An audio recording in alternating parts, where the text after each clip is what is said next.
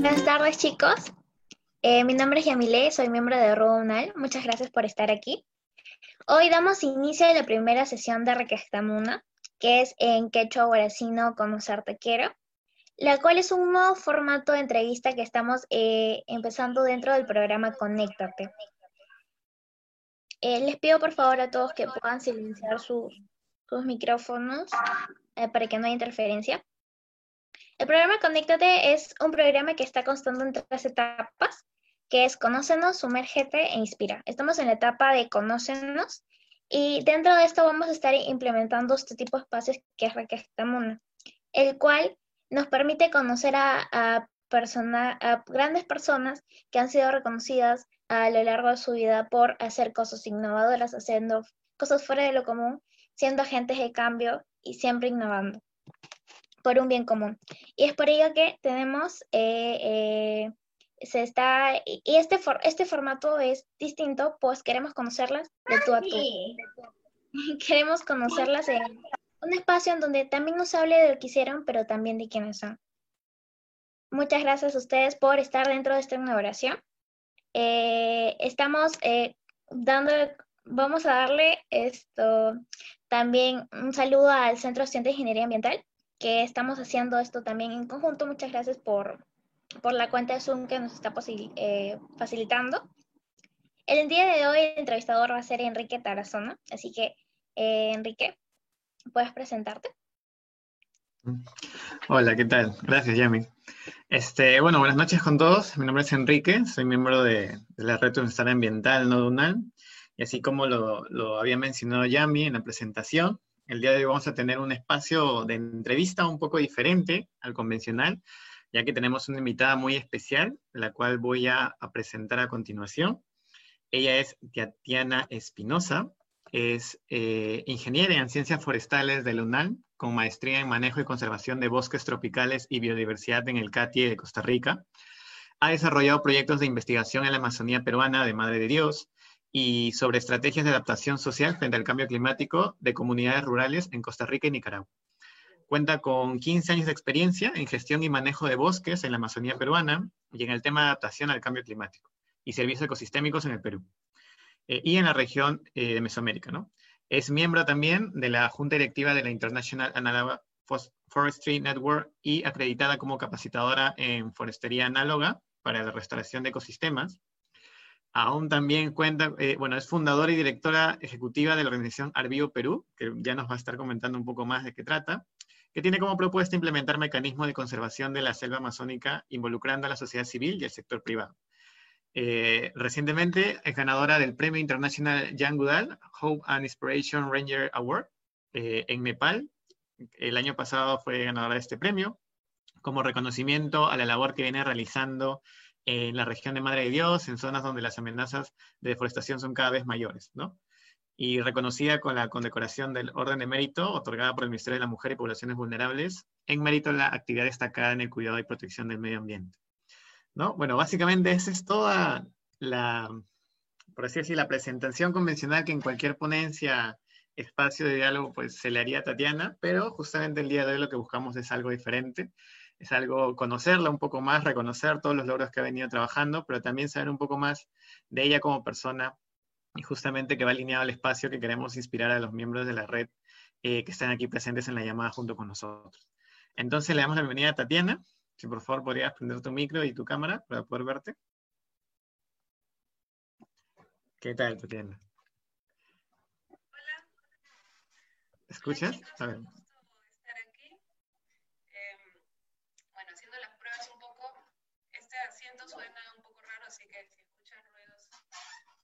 Si te estamos escuchando un poco bajo, a ver si, o sea, si podrías alzar la voz sería el, favor más grande que te puedo pedir, pero de ahí, bueno, creo que sí se escucha.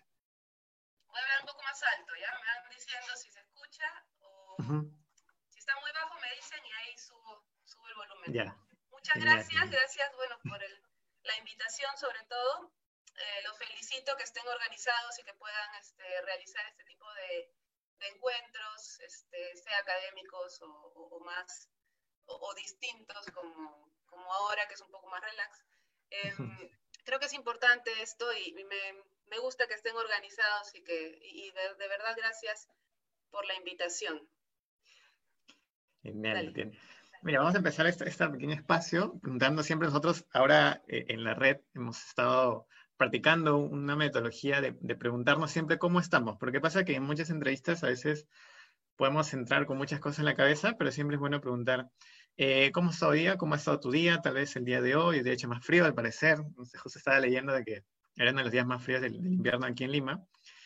¿Cómo estás pasando la cuarentena? Algo así súper sencillo, ¿no? Que nos podrías comentar. Bueno, la cuarentena me ha agarrado acá en Lima. Yo justo vine, yo vivo en Madre de Dios y vine para justamente hacer una presentación de los resultados de, una investigación en, en Chihuahua si quieren luego les comento un poco sobre esto. Y, y ya teníamos todo listo y llego y, y, a la semana ya me vino la cuarentena, entonces me quedé en Lima, cancelamos el evento, eh, lo hicimos online, también con buena aceptación, así todo, todo cambia, hay que adaptarse nomás. Eh, pero entonces me quedé acá. Ahora, por algo fue porque estoy tranquila, estoy con mi padre y con mi hermana menor, entonces nos organizamos en la casa, ¿no? Este, porque se, se gasta bastante tiempo en limpiar, cocinar y todos los cuidados y la ropa. Sí, ¿no? Entonces, este, momentos distintos que hay que adaptarse, disfrutarlos. Eh, igual me da tiempo para, para, trabajar, para hacer mis cosas, así que he estado bastante organizada y, o sea, me da igual un poco de, de, pena o de temor, toda esta situación del, virus, ¿no? Pero la verdad que lo único que podemos hacer es estar bien nosotros, organizados, cuidarnos, cuidar de ti, cuidar de los más cercanos, de tu familia, alimentarse bien, ¿no? Este, y ya, ¿no? depende de cada uno, sin entrar en pánicos ni cosas así. Entonces, estoy bastante tranquila, como te digo, sí que ha sido un domingo bonito. Ayer hubo sol, así que cada vez que hay sol yo aprovecho de salir y tomar sol. Estoy en una terraza, entonces, sí, yo soy muy friolenta, así que me encanta que haya sol. de repente va a quedarme el invierno en Lima, no sé qué voy a hacer. si no contan lo que ves en la selva, o sea, venir aquí a la ciudad en pleno invierno todavía debe ser pues, pésimo para ti. Es, a ver, Tati, vamos. Le huyo al frío, sí. Le voy a Vas mirando también. Eh, vamos, vamos empezando, como mencionábamos, Tatiana es, este, es ingeniera forestal de la agraria, todos aquí al menos los miembros de la red también somos de la agraria, molineros de corazón, ya nos, nos identificaremos mucho contigo, pero queríamos que nos comentes más o menos cómo fue esa, ¿no? ¿Cómo fue tu etapa en la, en la, en la universidad? Porque ya sabemos de que, o sea, te graduaste como ingeniera forestal, pero el inicio no fue así. Entonces, este, ¿nos podrías comentar un poco qué tal ¿O cómo fueron esos años en, la agraria? La agraria, a ver. Eh, yo desde niña decía que quería estudiar en la Universidad Agraria. ¿Y por qué? A ver, este, mi hermana mayor, Rocío, me lleva 10 años y ella estudió en la agraria. Ella es, este, industria, estudió industrias alimentarias. Y ella me llevaba a la universidad cuando yo era chica. Entonces, desde que yo tenía nueve, diez años, ya estaba en la agraria, este, entraba a sus clases y yo me iba al jardín botánico y estaba entre las plantas y me, encantaba, ¿no? Era como, para mí era obviamente salir de la, de la, ciudad y meterme a un lugar maravilloso que tenía vaquitas, tenía arbolitos. Entonces yo quería estar en la agraria. Después me di cuenta que quería estudiar biología porque me gustaban las plantas, quería siempre estar en la naturaleza, quería, este, eso, ¿no? Los animales, dije, no, yo biólogo, biólogo. Y te estoy hablando de 9, 10, 11, 12 años, sea, chica, ¿no? Ya. Chiquita. Y bueno, fue así, este, postulé a biología, ingresé a biología. Y después de tres años de, de, estar en biología, este, me cambié de carrera a ingeniería forestal. Bueno, ¿por qué? La verdad que mm, forestales me, me, pareció un poco más práctico, veían más temas de, de gestión, eh, salían más a campos, ¿no? Yo, yo soy un poco impaciente, entonces este, en biología no había muchos viajes, como que no me movía tanto, yo ya quería experimentar, salir, hacer, no sé, estudiar los ecosistemas, viajar. Entonces vi también que en forestales eran más activos en ese aspecto. Eh, y bueno, y, me asesoré, pues tengo algunas personas biólogas, ¿no? Que yo sigo, entonces me dijeron, no, es buena opción, es buena opción. Bueno, me cambié a forestales, presenté mis papeles y ya, el siguiente ciclo estaba en la Facultad de Forestales.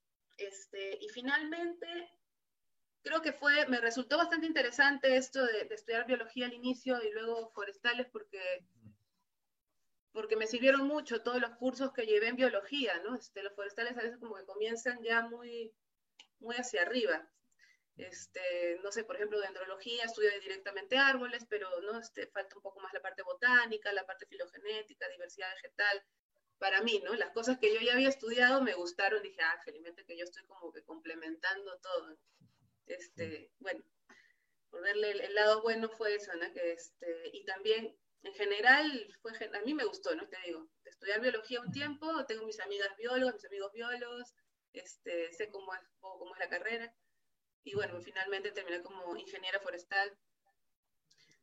Buen, buen complemento. Sí, justamente e, eso nos pareció curioso tu historia porque nos mencionas de que, de, claro, hubo un, apoyo, no sé si era un apoyo, pero un refuerzo, ¿no? De, la idea que tenías de cambiarse de carrera, porque imagino aquí, bueno, si es que hay cachimbos, pero ya los que llevan ciclos más adelantados, creo que cualquiera que ha pasado por la carrera ha pensado en algún momento cambiarse de carrera y, y eso de lo hago, no lo hago, pero mis amigos, mi promo, mi fusión, no sé, un montón de cosas, ¿no? Que pasan por tu cabeza. Pero al final uno sabe internamente que, oye, tal vez uno quiere otra cosa, ¿no? Uno entró con una idea al, inicio de una carrera que se lo pintaron en admisión, pero hermosísima, y, y, uno se va dando cuenta en el camino realmente cómo es. Y ya conociendo más personas de otras carreras también te van comentando de cómo es, ¿no? Entonces, ¿qué les dirías, por ejemplo, a estas personas, chicos, que tienen la idea ahí, como están en duda, le hablan con su papá y a su papá, su mamá no los entiende, hablan con su enamorado, su enamorado, no, pero ¿cómo te va a seguir? Son promos, son, están llevando todos juntos, ¿no? Pero, ¿qué les recomendaría saber en base experiencia también, no? Em, bueno, en mi caso fui a hablar con los profesores, no sé si es lo mejor o no, pero me fui con profesores de biología, con profesores forestales, ahí más o menos veía un poco la línea. Hablé con personas este, biólogos que ya habían terminado la carrera, que estaban trabajando, y les conté por qué también, ¿no? Mira, yo quiero esto, lo otro, no sé, yo veo que acá, veo que allá, no sé qué hacer.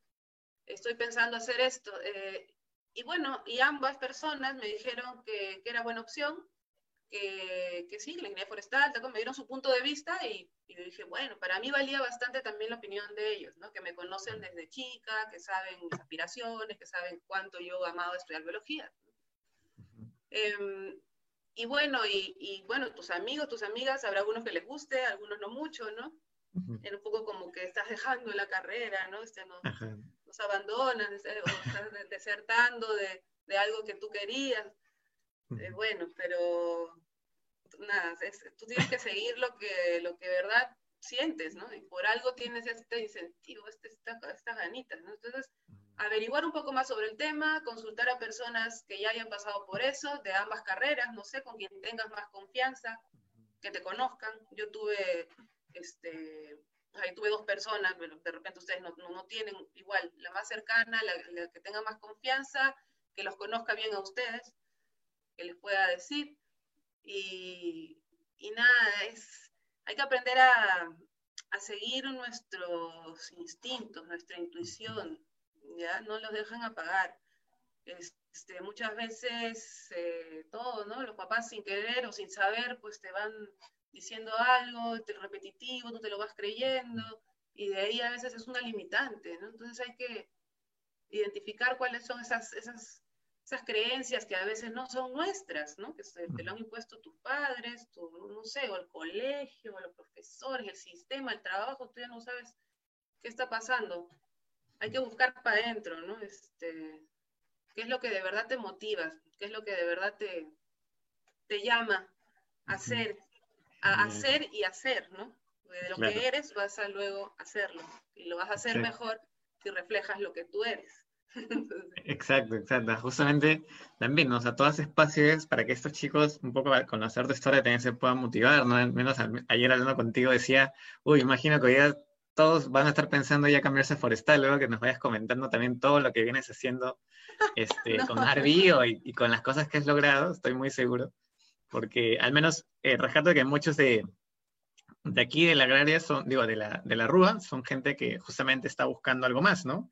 Porque la RUA, siendo una asociación, una agrupación, una organización de jóvenes, pues no, no te lo hablan en clases, no te lo habla un profesor, por ahí tenemos nuestros aliados, pero es algo más, es algo extra a la carrera, sin importar de la carrera que seas, sin importar del ciclo que seas, que te permita justamente eh, darle reinas sueltas a esa, esa, acción, esa motivación, vocación que tenemos de hacer algo concreto, algo real por, por el ambiente, por la sociedad en general. Entonces, por esa parte está súper alineado con, con, lo que vienes eh, como predicando, ¿no? Ahora, Tati, a ver, como, siguiendo la línea, ¿no? A ver, estamos hablando de la universidad, ya este, una vez que sales de la universidad, justo nos comentabas que tú desde ya muy, muy chica empezaste a trabajar, ¿no? A, a laborar con, con, respecto a temas de la carrera. Quería que nos comentes más o menos cómo fueron estas primeras experiencias, ¿no? Laborales que tenías, siendo muy joven, nos comentabas. Por ahí cosas buenas, cosas malas, ¿no? Sin entrar a detalles, pero lo sustancial como para que los chicos también hagan una idea, ¿no? De, cómo es la realidad también, ¿no? Porque, como digo, aquí no nadie le pintan flores a nadie, tratamos de ser lo más este, objetivos posibles, pero siempre con el optimismo que nos, nos caracteriza, ¿no? A ver si nos puedes comentar también. A ver, este, terminé la universidad como a los 23 y ahí nomás empecé a trabajar, 22, 23 años. Bueno, a ver qué podemos conversar. Eh, yo, mi objetivo era irme a, a, la selva, ¿no? Yo quería salir de Lima. A mí no, no, no me gusta mucho Lima. Les, les, hablé un poco del, del, frío. Este, y el caos, y mucha gente, muchos carros. Bueno, en, mi objetivo era irme fuera, ¿no? Entonces, yo quería irme a la selva. Eh, pero al inicio, este, bueno, no, había, no conseguía o no veía ningún trabajo, prácticas, algo interesante en la selva y, y, postulaba otras cosas, quería trabajar. Había llevado el curso de arboricultura urbana eh, y me salió una posibilidad en, en, un municipio.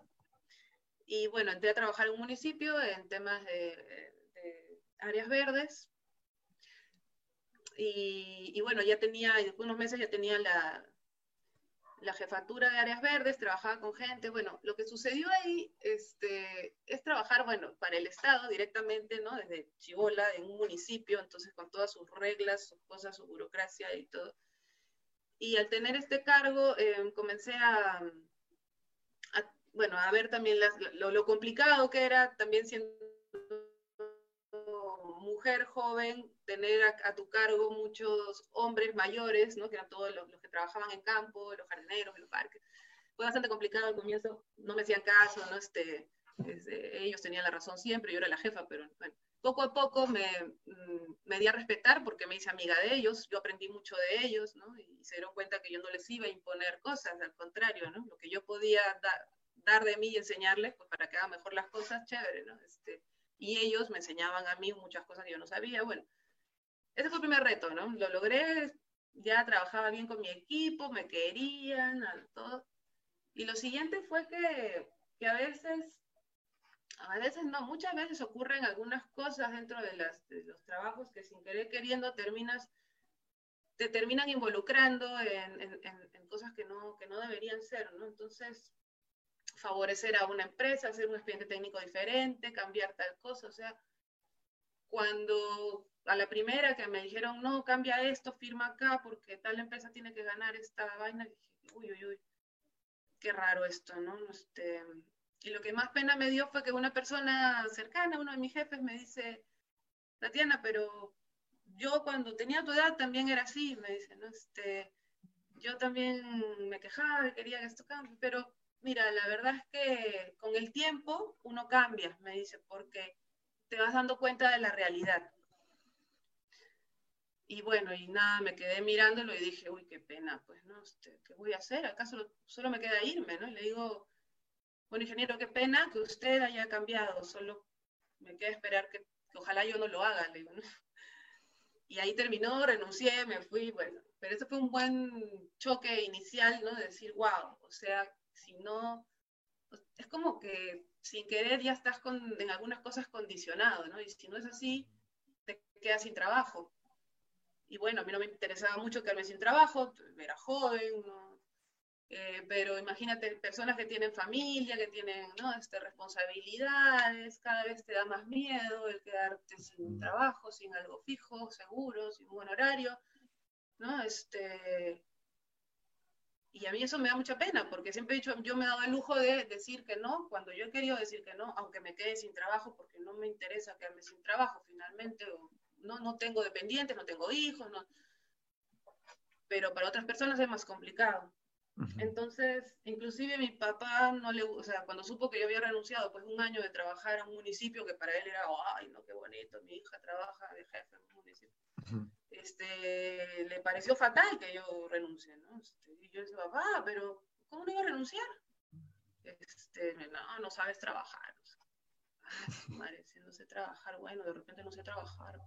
Pues, Entonces, te les digo, mi papá con la mejor intención también, ¿no? Entonces, no es culpa de nadie, es, es el darte cuenta en dónde te estás metiendo y que a veces quieren hacerte sentir que tú eres quien está mal.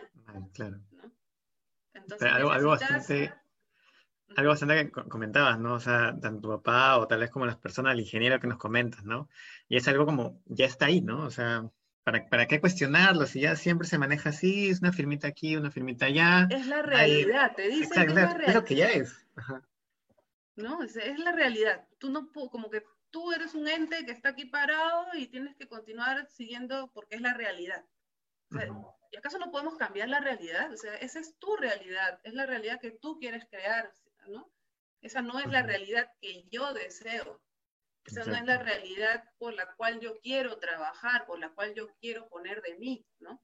Entonces, si no está de acuerdo con, o sea, no puedes adaptarse a una realidad que es, que es decadente o que está carcomida o que está, no, o sea, no puedes y si, y si tienes que, te obligan, a, te quieren obligar a adaptarte a esa realidad, pues, ¿no? Pones el freno, no, te, no queda otra. Lamentablemente es así, y, este, y muchos no entenderán, pero poco a poco creo que los tiempos están cambiando y que ahora hay mucha más gente, ¿no? Más despierta y que podemos realmente lograr cambios. Les cuento lo que me pasó hace, hace mucho tiempo, ¿no? Este, sin embargo, hasta ahora creo que hay muchas cosas este, enquistadas en, en, los sistemas que no nos dejan avanzar, ¿no? Sí, de hecho, justo hablas un tema de principios, ¿no? O sea, de cómo hacer valer también nuestros principios, si bien va a ser muy difícil y no, no, no, no vamos a negar de que en algún momento, tal vez la situación que pasaste fue algo, no decirle, ¿no? Pero algo que pudiste tú en su momento salirte sin problema, ¿no? Sin mayores repercusiones, pero como dices, tal vez otras personas pasen otras situaciones poco más comprometidas, no sé, ¿no? Ya de más no gravedad, pero de, otras cosas, ¿no? Que les sea un poco más difícil poder salirse así como, ¿sabes qué? Me voy, porque obviamente no, no va acorde a mis principios, pero aún así es algo que debemos intentar, al menos luchar por ello, ¿no? Y reconocer, ¿no? Si bien no, no quedarnos con la idea, ah, bueno, estoy haciendo lo, lo, lo, que se me dice que hace, porque justamente en Ruba tratamos de, de no, de, de no alentar eso, ¿no? Nosotros tenemos una serie de principios que ya sean morales o ambientales en nuestro caso, ¿no? El tema de, por ejemplo, no, no apoyar a ciertas actividades que en nuestro parecer pues dañan el medio ambiente, contaminan, el tema de hábitos, de coherencia que tratamos de mucho este, replicar en los miembros, ¿no? Nosotros primero, para, como tú dices, ¿no? Primero hacer para luego hacer, me encantó esa frase, este, y, y muy, muy acorde con, con, lo que vienes desarrollando también, pues, ¿no? Entonces, este, bueno, genial, por esa parte, entonces, mira, como ya yendo, avanzando en, en la entrevista, hablamos de la universidad, hablamos un poco de tus trabajos, me contabas que sí, como ese, bueno, tuviste un par de trabajos más, pero ya luego, me imagino también a raíz de esto, ¿no? De, de no encontrar este lugar donde tal vez iba acorde a todo lo que querías, ¿no? Porque es muy bueno también reconocer lo que uno quiere, lo que uno a veces este, quiere hacer, ¿no? Por la sociedad, por el bien. Y si bien hay muchas empresas, muchos espacios donde puedes desarrollarte, pues a veces también algo propio es una alternativa, no es la más fácil tal vez, pero es una. Y ya quisiera que nos comentes un poco de, de Arbio, ¿no? O sea, ¿qué es Arbio? ¿Cómo nace? ¿Con qué objetivo? Y más o menos lo que viene desarrollando, lo que, has venido haciendo todos estos años eh, con, con, la ONG, ¿no? A ver, vamos a contar la historia. Eh, bueno, decía que, bueno, trabajé en varios lugares, este, y, y en general Estoy hablando de, de, de, mi caso, chicos, no significa que sea lo mejor o, o, lo peor, pero de mi experiencia, Este, yo no duraba mucho tiempo en, los, en las chambas, ¿no? En la primera que te conté, el municipio, un año, luego trabajé en una ONG también un año, me puse a pensar y sí, nunca pasé de un año, este, por distintas cosas, ¿no? Este, como le digo, soy un poco impaciente, un poco inconforme, em, y, pero me daba cuenta de, cosas que no iban con, con, mis principios, con lo que yo aspiraba. Eh, y sí, muchas veces este, te pones la camiseta y trabajas feliz, ¿no? Para una ONG, no sé qué. Y de ahí, pucha, te decepcionas, terminas diciendo, no, por aquí no, por acá no es el camino, ¿no? Este, no veo que realmente haya una incidencia concreta a donde tiene que llegar, ¿no? Aunque los, los documentos sean lindos, las charlas sean lindas, cada capacitación sea maravillosa y cada reunión también. Este, entonces, nada, andaba yo un poco así, que, no me encontraba ¿no? En, en, en, las chambas donde había trabajado. Y bueno, pero al, mismo tiempo aprendiendo, estuve enseñando también en la universidad, lo cual me gustó. Y en esta etapa, ya viviendo en Madre de Dios, ¿no? Todo esto fue allá en Madre de Dios. Yo llegué en el año 2003, allá. Eh, sale la, la oportunidad de, de, solicitar un área en concesión, un bosque, yo trabajaba en esos temas, ya sabía cómo era, entonces este, preparamos los expedientes. ¿Por qué? Porque era una, un área, una zona de bosque donde iban a, a entregarlos, eh, iban a concesionarlos para reforestación, lo cual es contraproducente porque ya era un bosque. Como en, encima de un bosque vas a reforestar. ¿no? Entonces dices, ¿y qué está pasando acá? Para reforestar van a tener que cortar para volver a, a reforestar. Entonces, este, era un truco raro. Entonces dijimos, lo mejor es que estas áreas tengan, o sea, hay que solicitarla nosotros, ¿no? con un par de amigos que, que trabajábamos en el tema y lo solicitamos. Bueno, después de dos, casi dos años salieron las concesiones y resulta que tenía un área casi mil hectáreas de bosque, un bosque maravilloso, a mi nombre, en un contrato de concesión por 40 años renovable, en el año 2006. ¿no? Y yo dije, wow, ¿y ahora? ¿No? Este, ya lo, lo solicité, me lo dieron, ¿y ahora qué hago? Pero desde que me dieron el contrato sentí una responsabilidad muy grande, ¿no? Porque este, este pedazo de bosque, pedazo grandazo, ¿no? Este, está, o sea, yo tengo la, la responsabilidad de cuidarlo, o sea, tengo que hacer algo acá, ¿no? Legalmente podía cortar madera, legalmente podía hacer un negocio también de madera, ¿no? Pero bueno, ese no era mi, mi, interés, sino más bien ver el bosque en su totalidad, ¿no? El valor que tiene el bosque en sí. Y para eso hay que hacer ciencia, hay que estudiarlo, hay que conocerlo, hay que... Pero bueno, al inicio protegerlo, porque está en amenaza, porque cada vez están, bueno, esto fue hace ya bastantes años y sí había tala ilegal, pero no al nivel que hay ahora, ¿no? Ahora estamos, pero terrible. Bueno, entonces eh, cómo protejo este bosque gigante. Son nueve kilómetros cuadrados, tamaño como del distrito de Miraflores, en la selva, ¿no? O sea, todo Miraflores es de, A nivel de, sí, a nivel de Amazonía no es mucho, porque realmente a nivel de la Amazonía no es tanto, pero imagínate, realmente es, es grandazo. Entonces, estando ahí, tú tienes que poner puestos de control, tener guardaparques, tener vigilancia, tu bote, eh, tener una estación con lo mínimo indispensable. Bueno, entonces, eh, que hice, me fui a estudiar a Costa Rica en esos años eh, eh, y allá aprendí un montón de cosas, bueno, cómo manejan allá los bosques, allá el mismo estado te paga 60 dólares por hectárea de bosque conservado para promover justamente la conservación, este, hay muchos incentivos hacia la restauración también. Eh, por el tema de servicios ecosistémicos, cuencas hidrográficas, el ciclo del agua, ta, ta, ta, calidad de agua. Entonces, regreso y digo, bueno, en el 2009 dije, ya, ahora vamos a ver qué hacer con el, con el bosque, ¿no? Ya había teniendo muchas ideas en, en la cabeza. Trabajé un año en Lima en temas de cambio climático, ahorra todo lo que pude y con eso eh, fue invertido para, para el bosque, ¿no? para iniciar el proyecto. Entonces, eh, nada, de comprar bote, maquinaria, de contratar gente, hacer una expedición y ver qué está pasando en ese bosque, qué hay, qué no hay, eh, iniciamos la construcción de, un primera, de una cabaña. Eso fue en el 2010 y desde ahí, ya en el año 2010, eh, nace Arbío. Arbío en realidad se llama, suena como árbol, ¿no? Arbío árbol. Y sí, y nuestro mensaje y con lo que trabajamos es con los árboles. Pero por eso me gustó el, el, El nombre en realidad significa Asociación para la Resiliencia del Bosque frente a la Interoceánica. Un poco largo el nombre. Sí. Este, ¿Qué sucede? Que en toda esta zona, eh, en Madre de Dios, se construyó la carretera interoceánica, que todos saben, este, que lo cruza Madre de Dios por la mitad, ¿no? Este, del lado de Brasil hacia, hacia Cusco. Em, y esta carretera en Brasil trajo muchísima deforestación y degradación del bosque, hasta 50 kilómetros a cada lado, ¿no? Pura soya, transgénica, este, ganadería, etc. Esas son las consecuencias de, de las carreteras, de construir carreteras en la, en la Amazonía. En Madre de Dios, este, dijimos, va a ocurrir lo mismo, pues, ¿no? O algo parecido, hay que evitar que se genere tanta degradación y deforestación a partir de esta carretera. Y bueno, el área que me han dado, está, o sea, la concesión que, que manejamos, el bosque queda como a 20, 30 kilómetros de distancia de la carretera, o sea, está relativamente cerca. Entonces, eh, se terminó de construir la carretera en el año 2010, por ahí yo, yo comenzaba a ver justo la carretera se acaba de construir, dije, acá hay que hacer, crear mecanismos para que no se deforeste tanto ¿no? alrededor de la carretera como en Brasil. Entonces nace la Asociación para la Resiliencia del Bosque, ¿no? si saben qué es resiliencia, es, hacer que el bosque pueda eh, resistir las perturbaciones negativas que trae consigo, en este caso la, la carretera. Este, ¿Y cómo haces a un ser, a un bosque más resiliente? Pues hay muchas formas, ¿no? Este, igual que ser una persona resiliente, una persona que se recupera fácilmente o que resiste ¿no? este, ciertos, ciertos embates.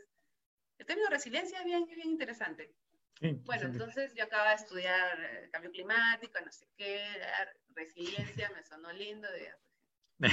queda, ¿no? Marketing queda.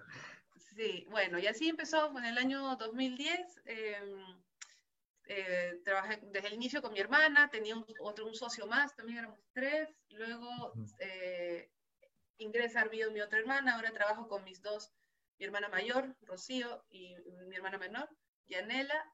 Em, y las tres lideramos el proyecto, ¿no? Tenemos luego, en campo tenemos también guardaparques, tenemos una familia con la que trabajamos. Em, y cuando hay proyectos, pues tengo personas, amigas y, gente de confianza con quien trabajar, ¿no? Ya se, les, se les contrata por, para hacer este, cosas específicas, pero bueno, este, eso es básicamente, ¿no? Inició así y dijimos, bueno, en Costa Rica yo había visto que se pagaba 60 dólares por hectárea, ¿no? El Estado, como te decía. Yo decía, bueno, tengo 916 hectáreas por 50 dólares, aquí mis cálculos, dije, para costos operativos, básicos, víveres, combustible, máquina, todo, porque son, costos mensuales que hay que cubrir. Entonces dije, estos costos se pueden cubrir si es que el Estado me diera, el, gobierno me diera 60 eh, dólares por hectárea. Pero como acá en Perú no, no va a haber ese incentivo, este, es otra situación, pues yo creo que 900 personas en el mundo deben existir que puedan dar 50 dólares, ya le bajamos un poco, 50 dólares por hectárea. Y ya. Tienen un fondo eh, para la conservación de ese bosque, Para tener fondos para la primera etapa del proyecto, que es lograr la conservación del bosque, para la protección de esa área, ¿no? Y la construcción de, de la bueno, la construcción de, la primera cabaña, y eso lo, hice en realidad con la plata que habíamos, había ahorrado antes, trabajando, ¿no? Un poco de, mi parte todo al inicio, la parte inicial, y luego había que ver cómo continuar, ¿no? Entonces, claro.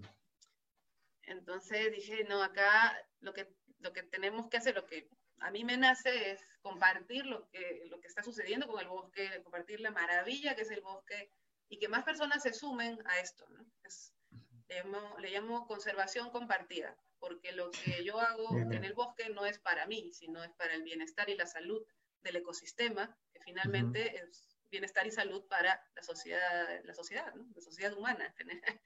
Este, entonces aquí hay que hacer participar a todos. Entonces, eso fue la, cuando dijimos, al igual que, Costa Rica, ¿no? que, el Estado da por hectárea, acá vamos a poner la imagen satelital del bosque y eh, cada, cualquier persona puede escoger una hectárea, ponerle su nombre y pagar ¿no? 50 dólares este, por la adopción de esa hectárea, 50 dólares anuales. Mm, genial. Em, y, así, pues, en el año 2012 nace la, la, plataforma que te digo así, ¿no? La plataforma para conservarla. Y ya, ya tienes cobertura de toda la de todo el bosque a tu, ¿A tu cargo todavía no? no, por eso me río, porque yo también este, era muy idealista y según yo era facilísimo. O sea, ¿por qué no vas a adoptar una hectárea de bosque amazónico, un proyecto tan lindo, tan maravilloso? ¿Cómo no, no? O sea, 50 dólares al año no es mucho, ni siquiera es poco. Al año, digan. Al año, sí. Uy, no. Entonces, a mí me parecía que iba a ser así también, como tú dices, ¿no? Está unos meses y ya. Pero no es así de fácil, la gente no adopta así nomás. Eh, aparte, en hacer el sistema nomás nos demoramos un año, porque no es fácil a nivel de programación, ¿no? La fotito, yo quería que hagas clic y se haga zoom y que veas tu área y veas los árboles en la imagen. Los animales, todo. Este, claro, que puedas, este, que diga ahí, esta hectárea es de este, Ariana Cornejo y que salga su, su nombre, que salga su foto, y que la gente esté orgullosa de tener su hectárea en la selva. Pero no es tan Bueno, pero imagino, o sea, este, no, me parece una, y no es tan una, igual es una iniciativa genial, yo creo que al menos aquí muchos de los robots están muy este, interesados ¿no? en tener su partecita del bosque. Me imagino ya acá terminando la sesión, ahí haciendo chancha para tener nuestro pedazo de bosque en el... A ver cuántas, a ver cuántas hectáreas apadrinas de la ¿Cuánto, a ver, ¿Cuántos nos apadrinamos, chicos, a ver, de, de bosque conservado? Justo que hay una pregunta de eh, que nos comenten, ¿no? ¿Qué proyectos o qué actividades están realizando o sea, en el vivo o dentro de este bosque? O sea, ayer me comentabas algunas, bueno, cámaras trampa, investigación, así, de manera general, ¿qué actividades se desarrollan dentro de, ¿no? tanto como hervido y dentro de la conservación de este bosque. Dentro del bosque, este, lo que hacemos es, bueno, hay todo un, programa de defensores del bosque, ¿no? Que lo lleva a cargo mis dos guardaparques. Igual a veces va gente o llegan padrinos del bosque y se unen a defensores del bosque, que es la parte de patrullaje, carteles, apertura de linderos, este, mantenimiento. También tenemos dos chacras, una de plantas medicinales y frutales, otra para, para, para llevar.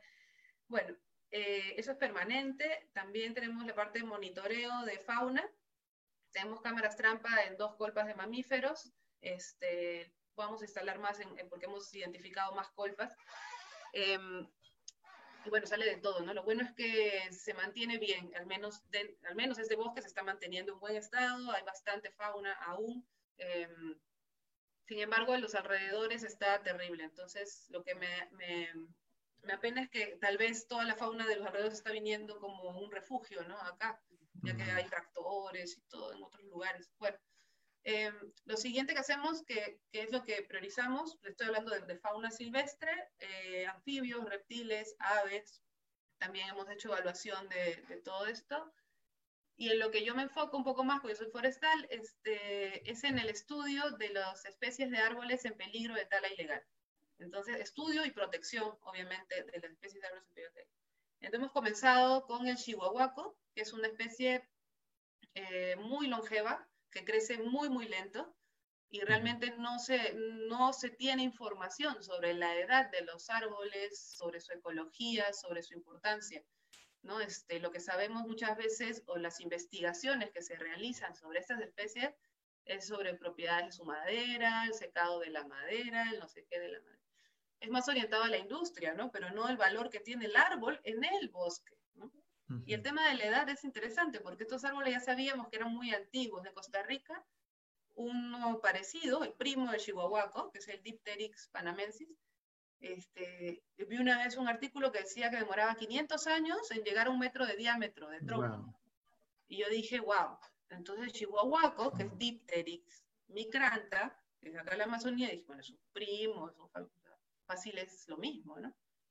Bueno, luego investigando un poco más, este, encontré algunas investigaciones que se habían hecho, probamos, sacamos fórmulas y en realidad Chihuahuaco es más antiguo, es más longevo aún, o sea, crece más lento que el wow. panamensis. Demora más de 700 años en llegar a un metro de diámetro de tronco. 700 por metro. Y ahorita en, en, tu bosque, ¿cuánto, o sea, ¿de cuántos metros promedio son los chihuahuacos? Hay de metro 30, metro 50. En otros lugares, en Ucayali, yo he visto uno de más de dos metros. Wow, o sea, 1500 años ahí, en el bosque. Y eso es lo que se tala. Eso es lo que se llevan así, pero. 1500 años tiene ese árbol, olvídate. El de dos metros. En mi wow. bosque, más o menos, hay de hasta 1300, 1400 años. Más o menos. ¿Cuánto tiempo se demora en, en cortar un árbol? Dos horas. Dos horas. Dos horas para 1300 años. Wow, qué, Entonces, imagínate un ser que puede estar ahí de pie hace más de mil años. O sea, más que admiración y respeto, ¿no, no entiendes? Pero, ¿qué hacemos? Todo lo contrario, ¿no? En dos horas lo bajamos. ¿Por qué? Porque, porque lo pide la industria, ¿no? Y lo que pide la industria, ¿acaso está bien? ¿Es sostenible? ¿no? ¿Es sostenible para el ecosistema, para la selva, para el planeta? para la salud de nosotros. Ya hemos visto que ahora en el coronavirus, supongo que ya con lo que está sucediendo ahora, pues creo que queda clarísimo que todo está conectado y que de nuestra salud depende de la salud del planeta. Y quien no lo haya entendido, pues hay que hacérselo entender. o sea, creo que si, si no es ahora, ¿cuándo? O sea, ya yo confío en que, en que este, esta época, estos tiempos difíciles sean justamente de, de apertura a los que falta apertura de conciencia hacia, hacia el respeto que merece el planeta en general y los ecosistemas, porque dependemos 100% de ellos. Entonces, si no queremos estar así, no queremos enfermedades, no queremos contaminación, no queremos eh, morirnos, pues, entonces, entonces hay que cambiar las cosas, como no, o sea, no podemos seguir haciendo lo mismo.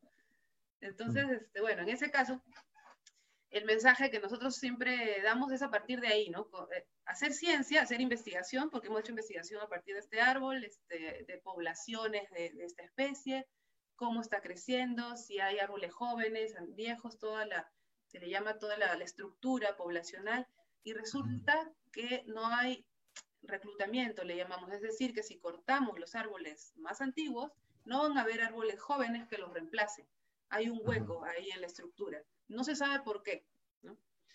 Pero bueno, eso está pasando en, este, en esta población de esta especie que yo he estudiado. Entonces, se evidencia de que si, corta, si cortamos los, los, árboles mayores, no va a haber más esta especie, porque no va a haber árboles jóvenes que los reemplacen, hasta unos muy chiquititos. Entonces, y además que estás cortando árboles que tienen cientos de cientos de cientos de años. Y no vas a esperar tú 500 años hasta que haya uno, uno de ese tamaño y volver a cortarlo, ¿no? O sea, los ciclos que tienen estos árboles van más allá de cualquier ciclo de, nosotros. Entonces, eh, simplemente no es sostenible. Y si no es sostenible, tú tienes que comprobar, ¿no? Decir, ok, esto no es sostenible, ¿qué está pasando? ¿Qué cosas se tienen que ajustar para que no se continúe haciendo ese, ese aprovechamiento o esa, esa actividad que no es sostenible? Entonces ahí ya viene la parte de incidencia política a nivel de Estado, a nivel del Servicio Nacional Forestal, del Ministerio del Ambiente, bla, bla, bla, eso es una chamba aparte, ¿no? Pero que hay que hacerse. Pero la única forma de hacerlo es teniendo la base de, de, de la información, como estudiándolo, como haciendo ciencia. Entonces, la siguiente etapa es esta, ¿no? Estamos ahorita asegurando que todo el bosque esté protegido para luego seguir haciendo ciencia del bosque para poder realizar estos cambios que se requieren. Este, ah, bueno, yo lo bastante, ya se han dado cuenta. Entonces, la pregunta fue sobre la, la adopción de hectáreas. Pues al comienzo un pico, llegamos como a 700 hectáreas adoptadas, creo, luego disminuyó bastante. Este, hemos renovado la web ya varias veces, porque encima hay hackers y no sé qué cosas pasan en esos ambientes virtuales que a veces todo se cae. Em, y este, no, no hemos llegado al 100% hasta el momento. Al año, una, una, vez que se cumple un año, la hectárea se, o sea, ya no es tuya, ¿no? O sea, cuando tú la adoptas se pone verde, cuando la, se vence el año se pone rojo. Entonces, el, el apadrinamiento dura un año. A veces se vence y si no hemos hecho esa fidelización, ¿no? Con las personas, se olvidan, no están, no vuelven a adoptar, ¿no? Entonces ahora estamos en eso, ¿no? Enviando correos, oye, acuérdate que tienes que renovar tu adopción, o dando la forma en que se haga automáticamente. De repente hay gente que sí quiere, pero no le da el tiempo, pues, de hacerlo todos los años, no sé. eh, pero es un reto, no es fácil, como te digo, lo que necesitamos es más difusión y que las personas de verdad les guste este rollo, ¿no? Y sientan, pues, que poniendo 50 en realidad son 55, 55 dólares al año, este, están contribuyendo de manera directa con el bosque, este, porque eso es otro de lo que, cosa de lo que queremos lograr, ¿no? Este, cuando uno da donaciones, no está muy seguro qué hacen con esa plata, ¿no? O sea, ya, la donación es chévere, yo les doy, y ahí, ¿no?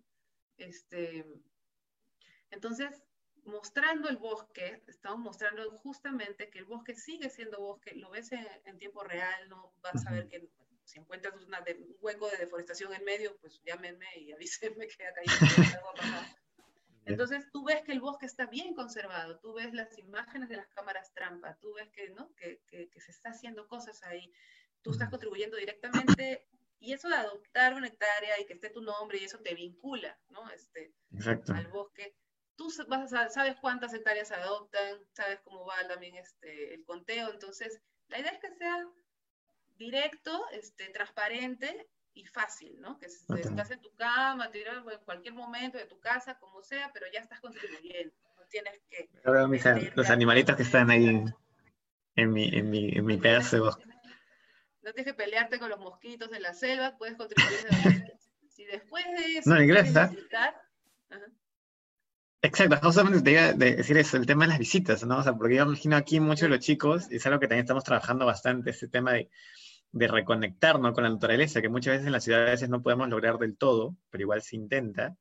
Eh, tener una experiencia vivencial en el bosque, yo creo que a cualquiera le podría cambiar mucho la perspectiva, ¿no? De, de lo que es realmente estar allá. O sea, tú nos comentas ahorita y nosotros aquí escuchando atentamente lo que dices, pero estar allá, pasar la noche en el bosque, viendo todos los animales, toda la realidad que como mencionas, bueno, ahorita mencionas un tema de, de tal ilegal, de algunos problemas, pero que igual verlos allá, o sea, encontrarte con esas maquinarias enormes que están así, este, eh, devastando el bosque, no sé, muchos traficantes, tema de seguridad también, ¿no? ¿no? creo que sean personas amables que te dicen, oye, por favor, muévete que vamos a talar.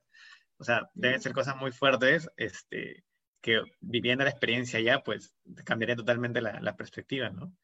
Eh, ¿Has pensado en, hacer visitas o, o, ecoturismo, ¿no? Lo que se menciona de experiencias vivenciales dentro de ahí. Sí, de hecho, toda la parte de, ecoturismo es una actividad muy interesante que depende justamente de un paisaje bien conservado, obviamente si vas a llevar gente es para que vean algo lindo y no, para que vean deforestación. Entonces, el ecoturismo es una actividad que em, puede generar y rentabilizar la conservación. Es, es bastante interesante. Ahora, nosotros no nacemos como una una empresa, una, una actividad de ecoturismo, ¿no? Lo nuestro es un proyecto de conservación del bosque, de ciencia del bosque, de tal vez educación ambiental, difusión de, la importancia del bosque, activismo, como lo ves. Pero em, entonces lo que nosotros hacemos es que una vez que los, los padrinos del bosque o los sponsores del bosque ¿no? adoptan su, su hectárea o su árbol, bueno, ahora también puedes adoptar árboles eh, porque todo este estudio que hacemos en el bosque también lo ponemos en la, en la página web. Entonces los recibimos, entonces, pero te digo, son grupos muy pequeños de gente que ya adoptó, que nos contacta, ¿no? Este, yo subo una vez al mes, eh, si es que yo le digo, bueno, ¿quieres subir en agosto? Ok, esta es la fecha, ¿no? Entonces, esa persona tiene que llegar a esa fecha. Sí, soy yo la que voy una vez al mes, yo ya tengo todo planificado, entonces van conmigo y la pasan genial y todo chévere.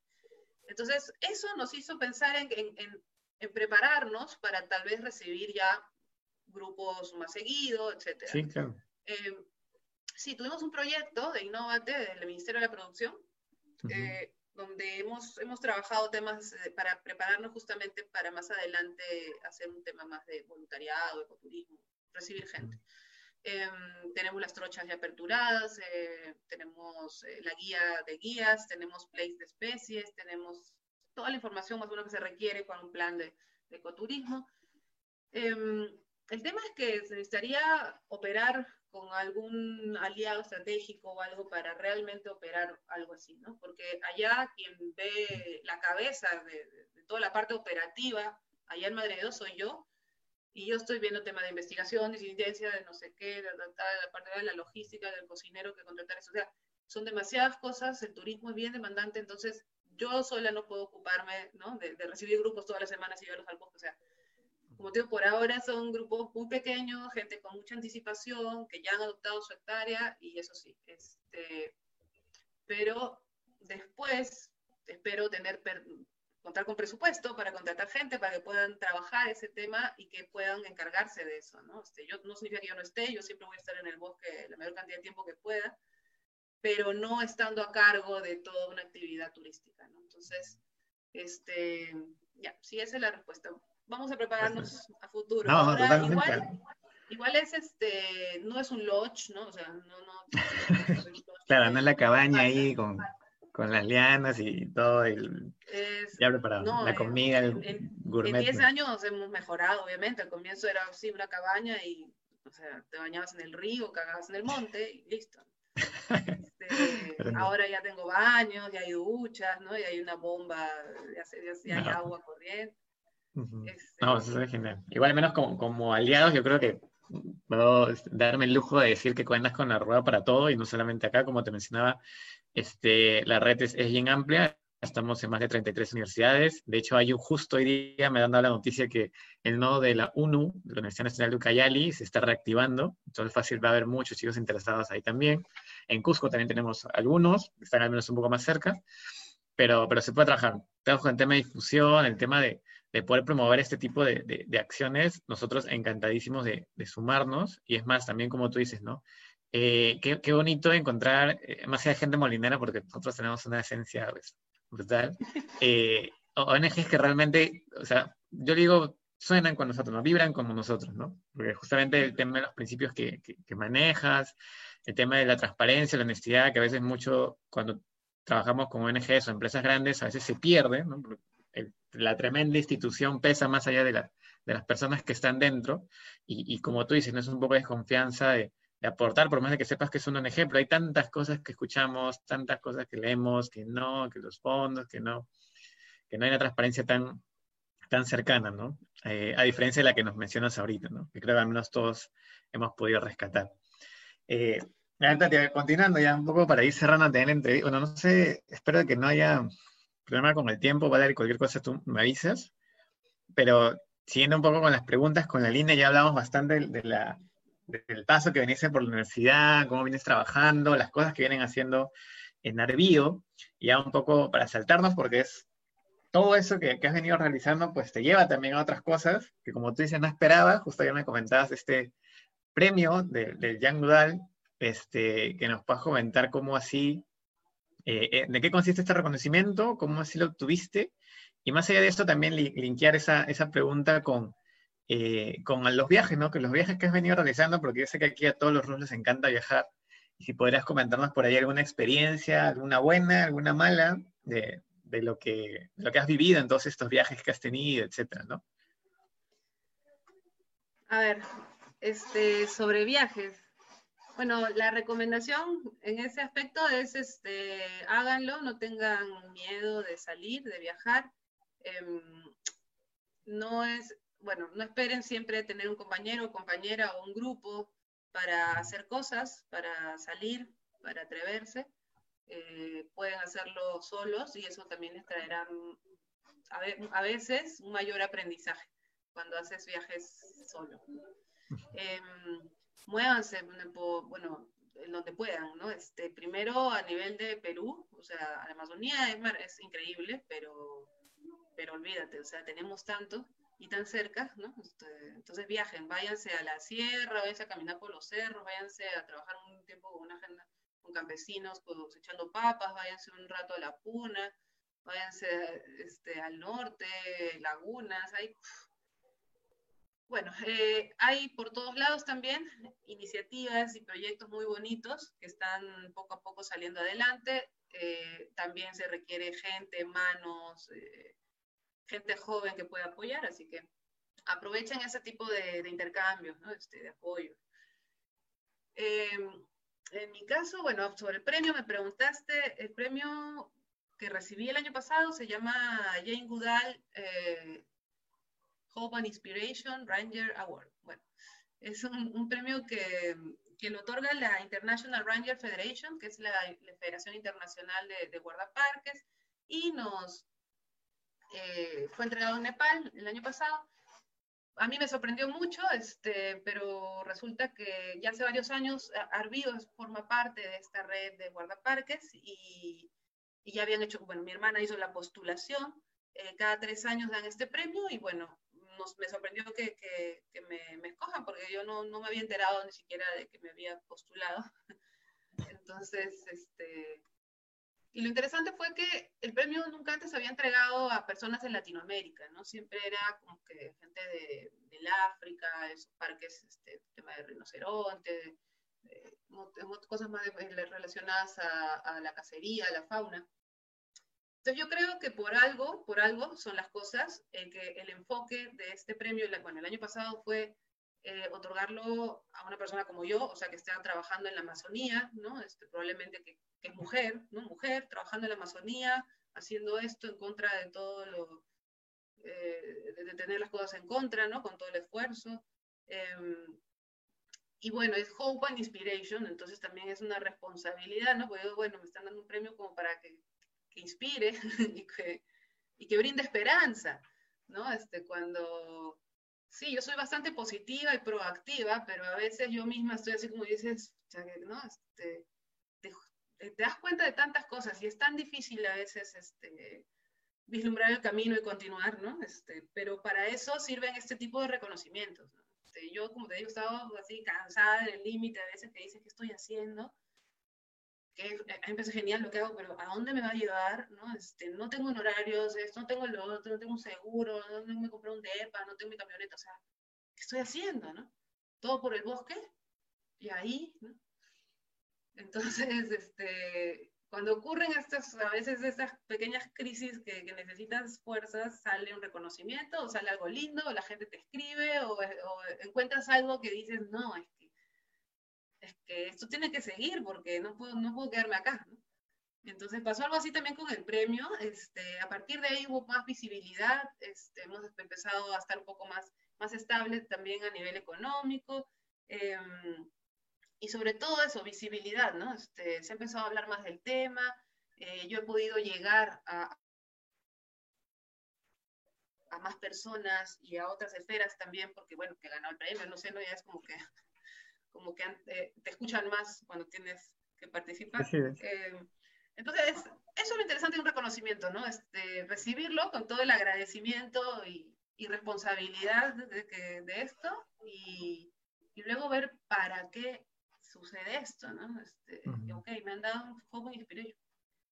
Todavía no sé bien cómo dar Hope, dar hope Inspiration, pero bueno, vamos practicando lo que hago es mostrar lo que hago, ¿no? Esa es, esa es mi forma, ¿no? Este, mostrar lo, lo, lo, que hago desde mi experiencia, de repente un poco de mi aprendizaje, incentivar de repente con eso, ¿no? A, a, a lo que a mí me inspiran. A mí me inspiran, me inspiran los árboles, me inspira el bosque, me inspira la vida en, evolus, en evolus, ebullición que hay en la selva. Me inspira todo, todo esto, ¿no? Y como y me, me, me, angustia cómo el mismo ser humano pone en riesgo eh, lo que tenemos, ¿no? Pone en riesgo los ecosistemas, cómo estamos destruyendo los bosques. Entonces, eso es lo que a mí, por un lado, me inspira, me angustia y siento que tengo que, que decirlo y hacer algo al respecto.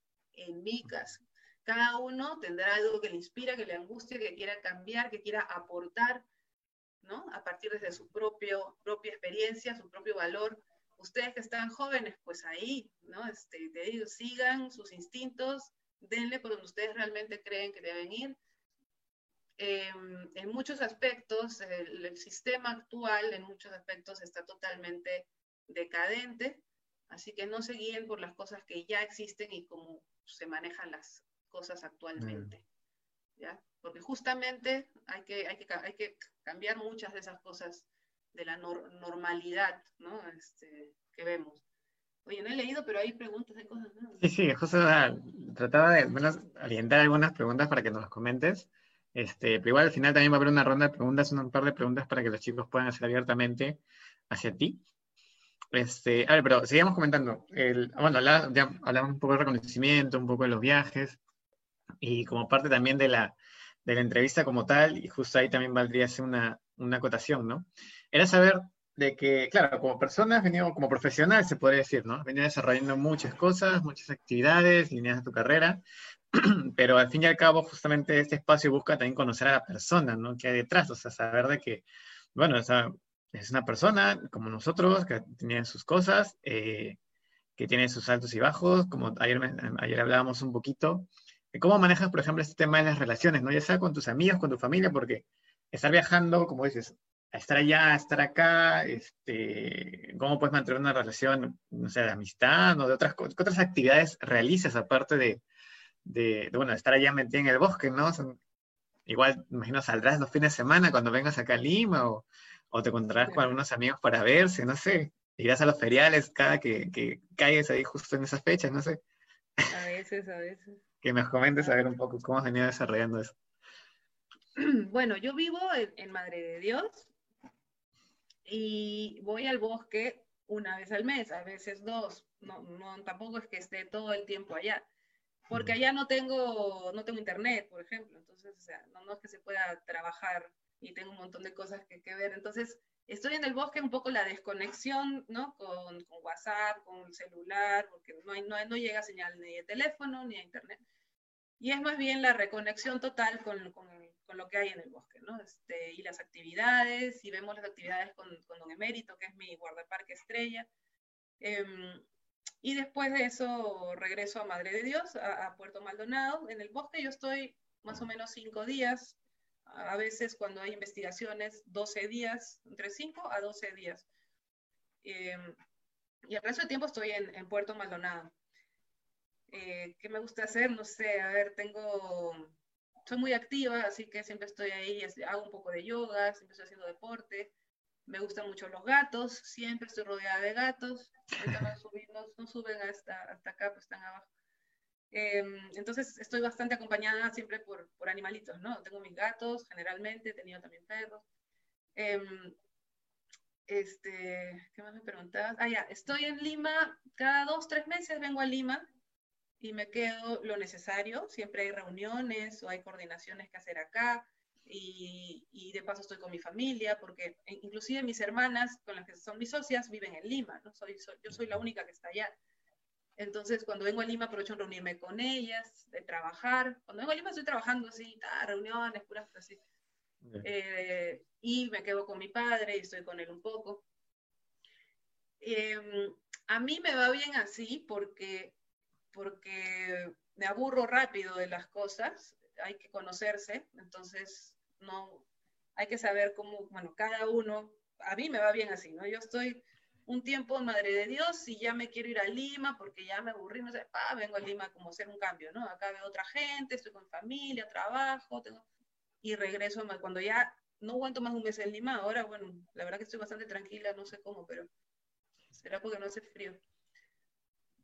Eh, un mes en Lima ya, ya me estoy, un poco así que, ah, quiero irme a, la selva y, viajo para allá, ¿no? Entonces, estoy permanentemente en estos lugares que para mí, te digo, me, me va bien porque me aburro, me voy otras personas de repente, ay no, qué lío, que las cosas, te venir ir y venir, no sabes ni dónde estás. Bueno, yo sí me acostumbro y me gusta. Y, y, otra cosa que me gusta también es que hace ya algunos años he tenido oportunidad de, de viajar también fuera, porque me, me, invitan a conferencias, hay congresos, este, soy parte de la red de Forestería Análoga, que lo mencionaste al inicio. Esta es una red internacional que hacen también sus reuniones, capacitaciones, este, me tocaba ir a Guatemala ahora pronto, pero ya por el COVID no se pudo, por ejemplo. Entonces, y, me, y eso es bien interesante, ¿no? Porque a pesar de que no es que no es que yo sea la gran expositora, que me paguen por ir a no sé dónde, no, todavía no me pagan por hacer eso, ojalá algún día. Pero bueno, te pagan los pasajes, te pagan todo y la pasas bien y aprendes y, y, para mí eso es muy valioso, ¿no? O sea, yo en realidad gano mucho de cada una de estas invitaciones y en las cuales conozco gente, me capacito, como te digo, este. Entonces yo igual lo agradezco mucho. Te digo, ojalá a futuro también me puedan ganar. Sostenibilidad, claro. Sí. sí, pero bueno, entonces, a lo que voy, si tú sabes y te conoces, sabes qué es lo que quieres o qué estilo de vida más o menos quieres llevar, este, poco a poco las cosas te van a ir llevando por ahí. Entonces, primero tienes que clarificarte qué, qué, qué objetivo tienes, qué cosa quieres. ¿no? En mi caso es mi objetivo trabajar por los bosques y por la conservación y tal. ¿no? Este, ¿Cómo? Voy viendo en el camino con, los, con las herramientas que tengo, con las cosas que me gustan hacer.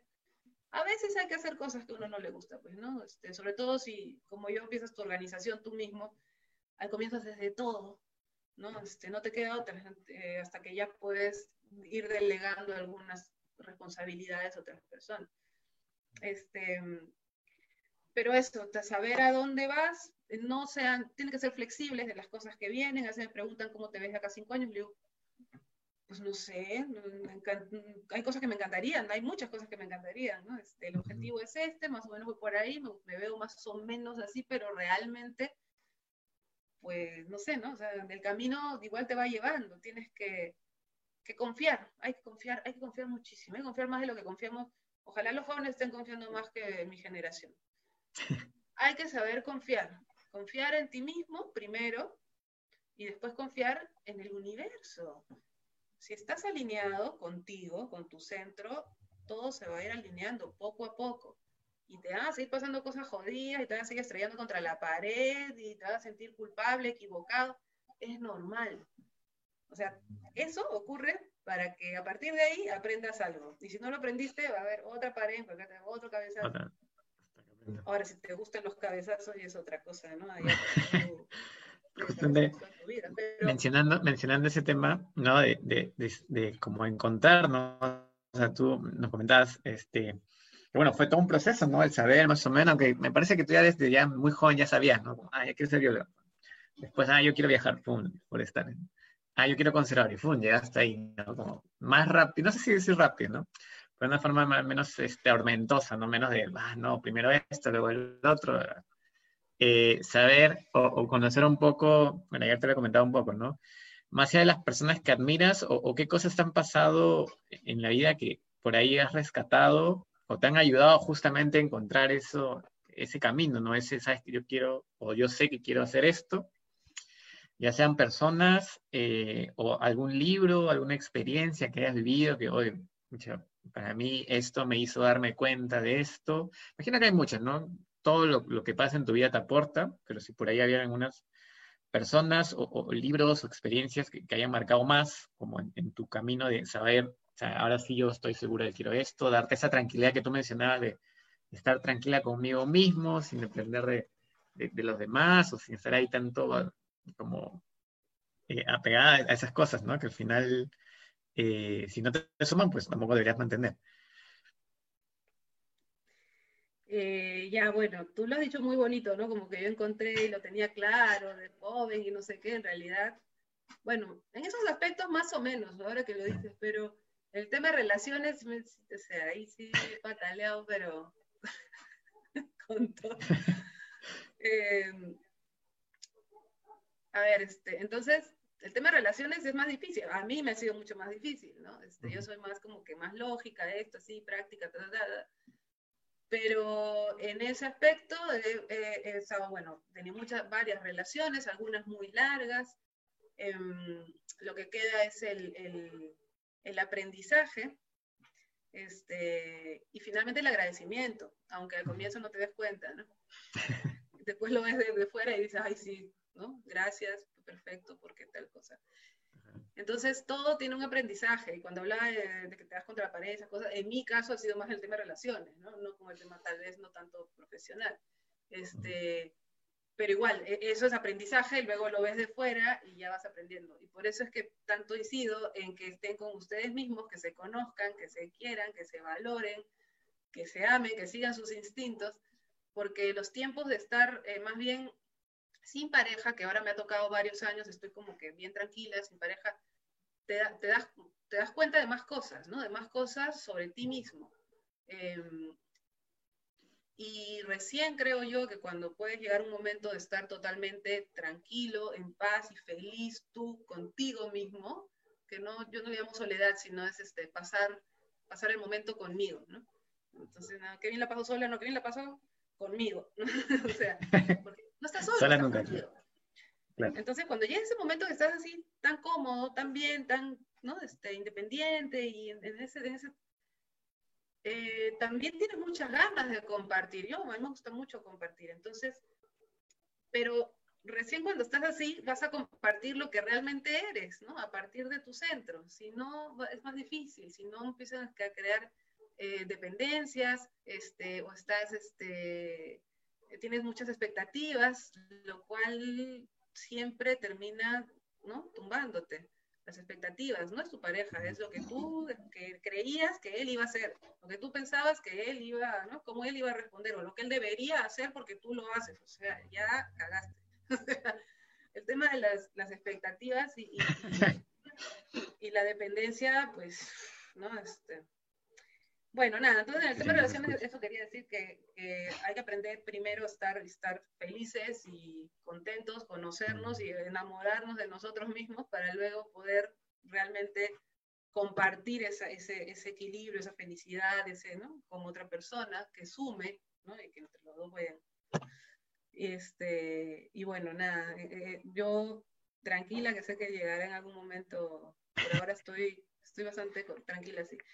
Lo otro que me preguntabas es este, si hay algo que me, un libro o algo así que me inspire, o a quien admiro. Yo no soy de, de, seguir una persona en especial o decir, ah, tal personaje, pero sí admiro a muchas personas. Yo admiro, admiro sobre todo a mujeres que han pasado por momentos muy difíciles de, de violencia y otras cosas, y que a pesar de eso han han vuelto a confiar, ¿no? A confiar en sí, a en sí mismas, a confiar en la vida, etc. Entonces, este tipo de personas yo admiro muchísimo, ¿no? Y, ¿por qué mujeres? No es que no valoren los hombres, sino que, que, mm, que, hay más cantidad de mujeres que han vivido cosas muy, muy fuertes, ¿no? Y sobre todo que se han callado. Porque en mi generación, de mi generación para arriba, como que las mujeres no hablábamos de las cosas que pasaban. Ojalá las cosas hayan cambiado. Pero muchas cosas este, no se decían, no se hablaban por vergüenza, por culpa, por quién sabe qué cosas. Y cuando uno reprime esas cosas es peor. Entonces ha llegado un momento, felizmente ya hace algunos años, de todos estos movimientos de que te hacen que, ¿no? Este, que la mujer pueda realmente liberarse y decir cosas. Y a mí me ha pasado que, ¿no? Que con tus amigas comienzas a conversar y te empiezan a decir ¿no? O sea, personas que no conoces también, ¿no? Entonces, eh, nada, yo conozco personas que han, que han pasado cosas muy, muy fuertes, que han sabido sobrellevar y que ahora confían totalmente en sí, en la vida. Entonces, para mí eso es totalmente admirable. Em, luego, en la parte, bueno, profesional, la verdad que no, yo me quedaría con que admiro mucho a, esos tipos de mujeres, admiro mucho a mi hermana, que es mi socia también, Rocío. Ella es mi maestra y me enseña muchísimo y también ha pasado por cosas muy, muy fuertes. Y, y nada, esas son personas eh, comunes y corrientes que nos pasa lo mismo a todos, pero son admirables. Y, de alguna forma todos somos admirables. en, en, algún punto, sí, totalmente. Este, ¿qué más? Son los comentarios, los chicos, identificándose. Tienes mucha razón, o sea, muchísima razón en lo que comentas. Este, de ahí, eh, bueno, un poco siguiendo la, la línea, me encanta que ya viene haciendo las preguntas, porque ya en un momento vamos a recoger algunas preguntas que le quieran hacer a Tatiana. Pero ya como para cerrar este, este ciclo, ¿no? De, hablar de todo tu paso desde la universidad, lo que haces, un poco lo, lo que inspiras ya como viendo para adelante, ya lo comentaba algo, algo muy, muy bonito que me gustaría que comentes también con los chicos, ese tema de, de la incertidumbre, ¿no? Y yo ayer te mm. preguntaba, eh, ¿cómo te ves acá, no? A, un par de años, o, bueno, ahora con, con, el coronavirus, pues hace una cachetada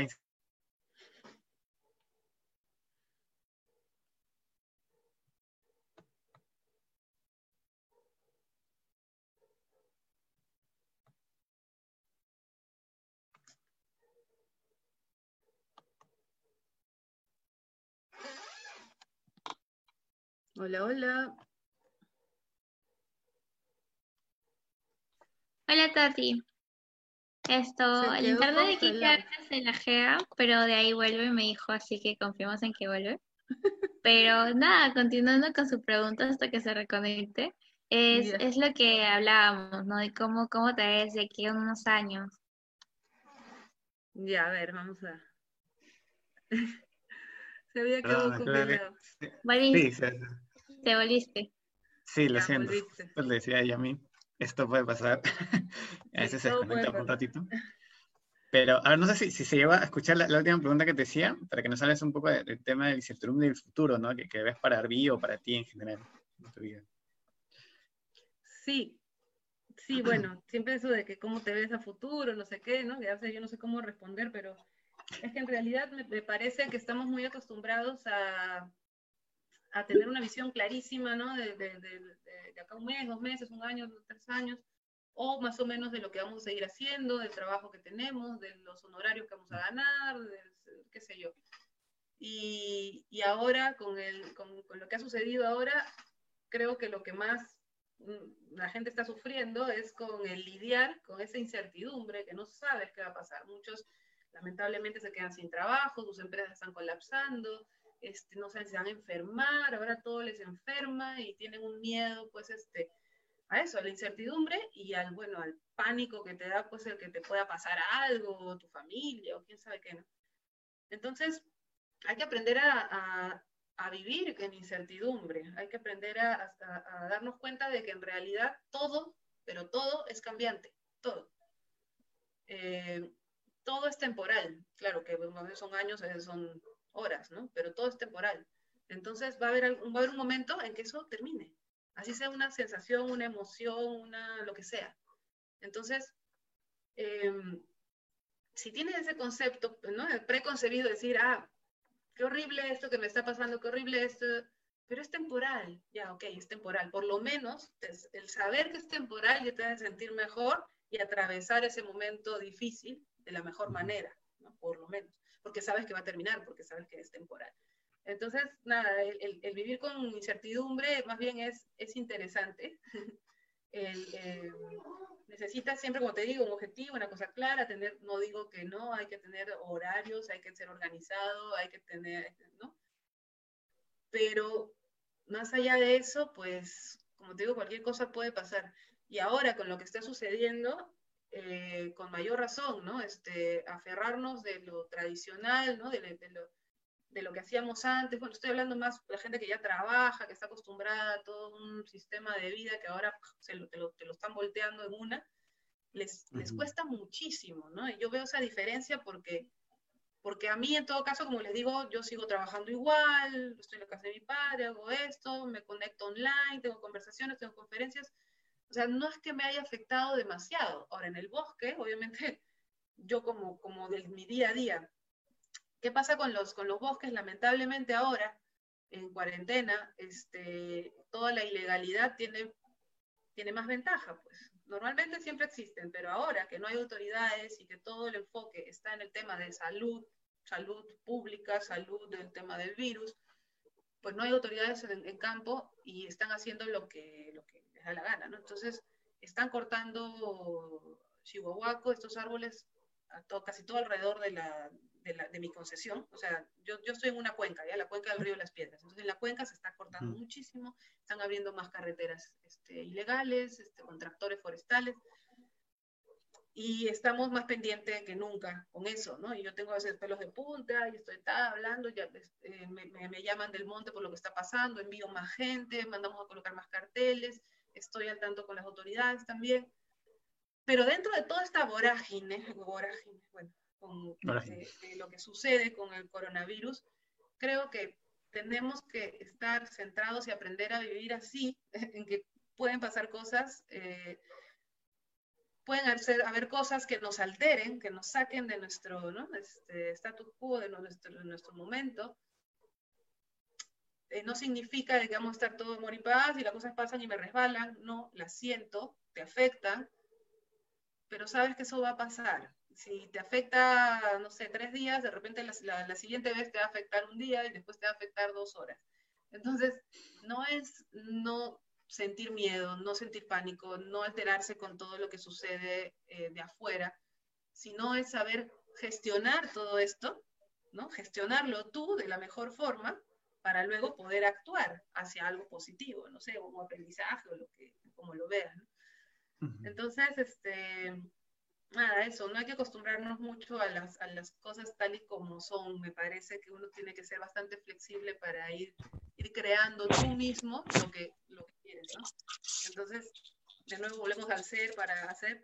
Eh, en realidad estás tú creando la realidad que tú quieres. Por eso lo, lo, primero que conversamos sobre la realidad, ¿no? ¿Qué realidad queremos?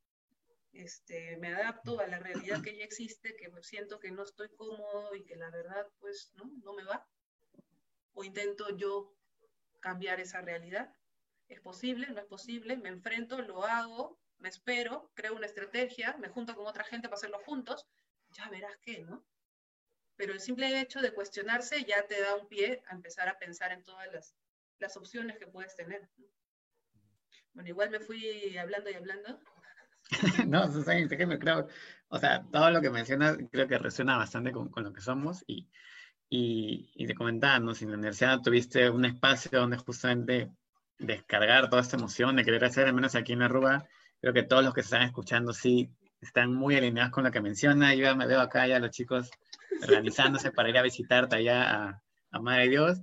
Igual hacer, hacer el, el, el, apoyo, si, si, tú lo permites, este, de poder un poco difundir la plataforma. Si ya acabando la sesión, con los chicos vemos, a ver, nos pasas el link, el flyer, nosotros podemos hacer acá una imagen y una publicidad eh, bien bonita para, para promover, ¿no? Y hay que con Valerie vayan haciendo la chancha una vez, para, si no, si me dices que hay por árbol, que cada uno ya chapa su arbolito, para conservarlo, ¿no? Este, y nada, Adriana, en verdad, te agradezco un montón. Ahora no sé si este, los chicos tienen alguna pregunta que hacerle. Ya básicamente, en verdad, fueron varios de los puntos que, que íbamos a tocar en la entrevista. Si tienen alguna pregunta directa para Tatiana, ya saben, ¿no? forma profesional o personal. Sí, bastante se han identificado ahí con, a ver, la motivación, me preguntan acá, para continuar a pesar de los problemas. Pues he mencionado que alguna vez, de momentos de crisis, recibía algo, algo, siempre ha habido algún mensaje. Esa es otra, otra. Hay que estar abiertos a los mensajes que te da el universo. No parece medio esotérico, pero tienes que saber recibir los mensajes. Entonces, lo que me ha sucedido a mí es que a veces en, en momentos de crisis, justamente cuando estás así que dices, ¿para dónde voy con esta vaina? aparecen ciertos mensajes. Siempre ha habido un mensaje de lo que sea. Este, uno de los mensajes fue que llegó el premio también, bueno, este, así, ¿no? Este, alguien te comenta algo, hablas con una persona o te llega un mensaje así increíble o no sé, o estoy en medio del bosque, me siento como al borde de un chihuahuaco y digo, no, o sea. La iluminación. estoy contigo, estoy contigo, gracias. Universo, sí.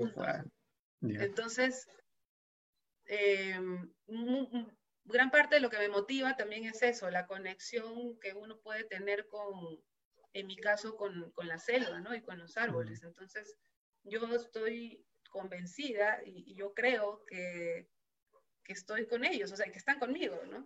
Los seres de la naturaleza, de los árboles, el abuelo chihuahuaco, como lo quiera llamar, pero este, yo siento que estoy protegida por, por estos seres también. Y, si, y por eso también me es más fácil enfrentarme y tal vez no tener tanto miedo de esas cosas, ¿no? Este, pasan cosas muy feas también, ¿no? Este, te, te, te enfrentas a, a, gente, a industrias que no quieren cambiar, este, tú, eres, tú, tú le eres, empieza a ser incómodo, incómoda, en mi caso, para ciertas personas o ciertas empresas, eh, y recibes también amenazas, etcétera, ¿no? Entonces, ¿cómo continuar a pesar de eso? Por un lado, en mi caso, no pueden amenazar a mi familia porque no tengo hijos, ¿no? Entonces, porque muchas veces es, así, ¿no? Te, te, te, involucran diciendo que algo le pasa a tus hijos, entonces tú te mueres de miedo, entonces terminas aceptando algo que no es en mi caso estoy, no, no tienen con qué amenazarme frente a eso. Eh, y por otro lado, si algo me sucede o me sucediera, pues también, no sé, porque tenía que pasar y ya, no, no sé, ¿no? Es este, te digo, yo me siento protegida, yo me siento protegida y siento que estoy dando más o menos en el camino, hay muchas cosas que aún tengo que aprender, cometo aún muchos errores y espero este, aprender más también de ellos, pero confiar, confiar, sentirse, en mi caso, frente a los problemas, sentirme protegida, este, recibir los mensajes que te da el universo en lo que sea, saber identificarlos y confiar, confiar Bien. A ver, chicos, no sé si este, tienen, a ver, alguna otra pregunta. Vamos haciendo una salvedad. Acabo de entrar también al, al, al en vivo de Facebook que tenemos. Por ahí habían pocos comentarios, pero justamente una de las ruitas de Tingo María mencionada, ¿no? Eh, claro, acá hablábamos del tema de, de, la rueda agraria por participar de este espacio, pero en general, ¿no? Todos en la red la red Estar Ambiental, RUA Perú, comparten mucho esta, esta, esta visión que tenemos, que, que, compartimos contigo y no solo cuentas con nosotros en la agraria, sino con más de 33 universidades. Justamente hoy día nos contábamos, somos más de 400 miembros dentro de la red que estarían dispuestos, con coordinaciones, con trabajo en conjunto, de, apoyarte eh, en, en, esta labor que tienes de conservar los bosques. ¿no? Eh, a ver, allá, Valeria hace una pregunta, también hace, hace, rato la hizo, si habías tenido caso de tal ilegal en, en, en tu concesión. ¿Cómo lo enfrentaste, más o menos, cómo fue? Sí, en el año 2017 eh, sí estaban cortando en una concesión de al lado y escuchábamos la motosierra bastante cerca. En lugar de ir nosotros y enfrentarnos a los madereros, porque éramos dos personas, ahí, o sea, estábamos solo dos personas, eh, regresé a Madre de Dios y a Puerto Maldonado, que diga, y, y convencí a Osinfor para que vayan a hacer una supervisión lo cual no es fácil, pero ahí eso es algo también que positivo por un lado, negativo por otro, pero soy, yo puedo ser muy, muy incisiva, ¿no? Muy, muy terca cuando quiero lograr algo. Entonces tú me vas a ver en la oficina del, señor ahí, hasta que me hagan caso porque es lo que tiene que suceder y porque tienen que hacerlo y porque, ¿no? Bueno, entonces fueron, llegaron a ir en el año 2017 y comprobaron justamente que habían cortado dentro de, dentro de la concesión de Arbío, eran ocho, o diez árboles, me parece, de chihuahuaco, cedros y quinillas. Em, en una zona bastante alejada, ¿no? Que colindaba con, ese, con el bosque, con el otro bosque.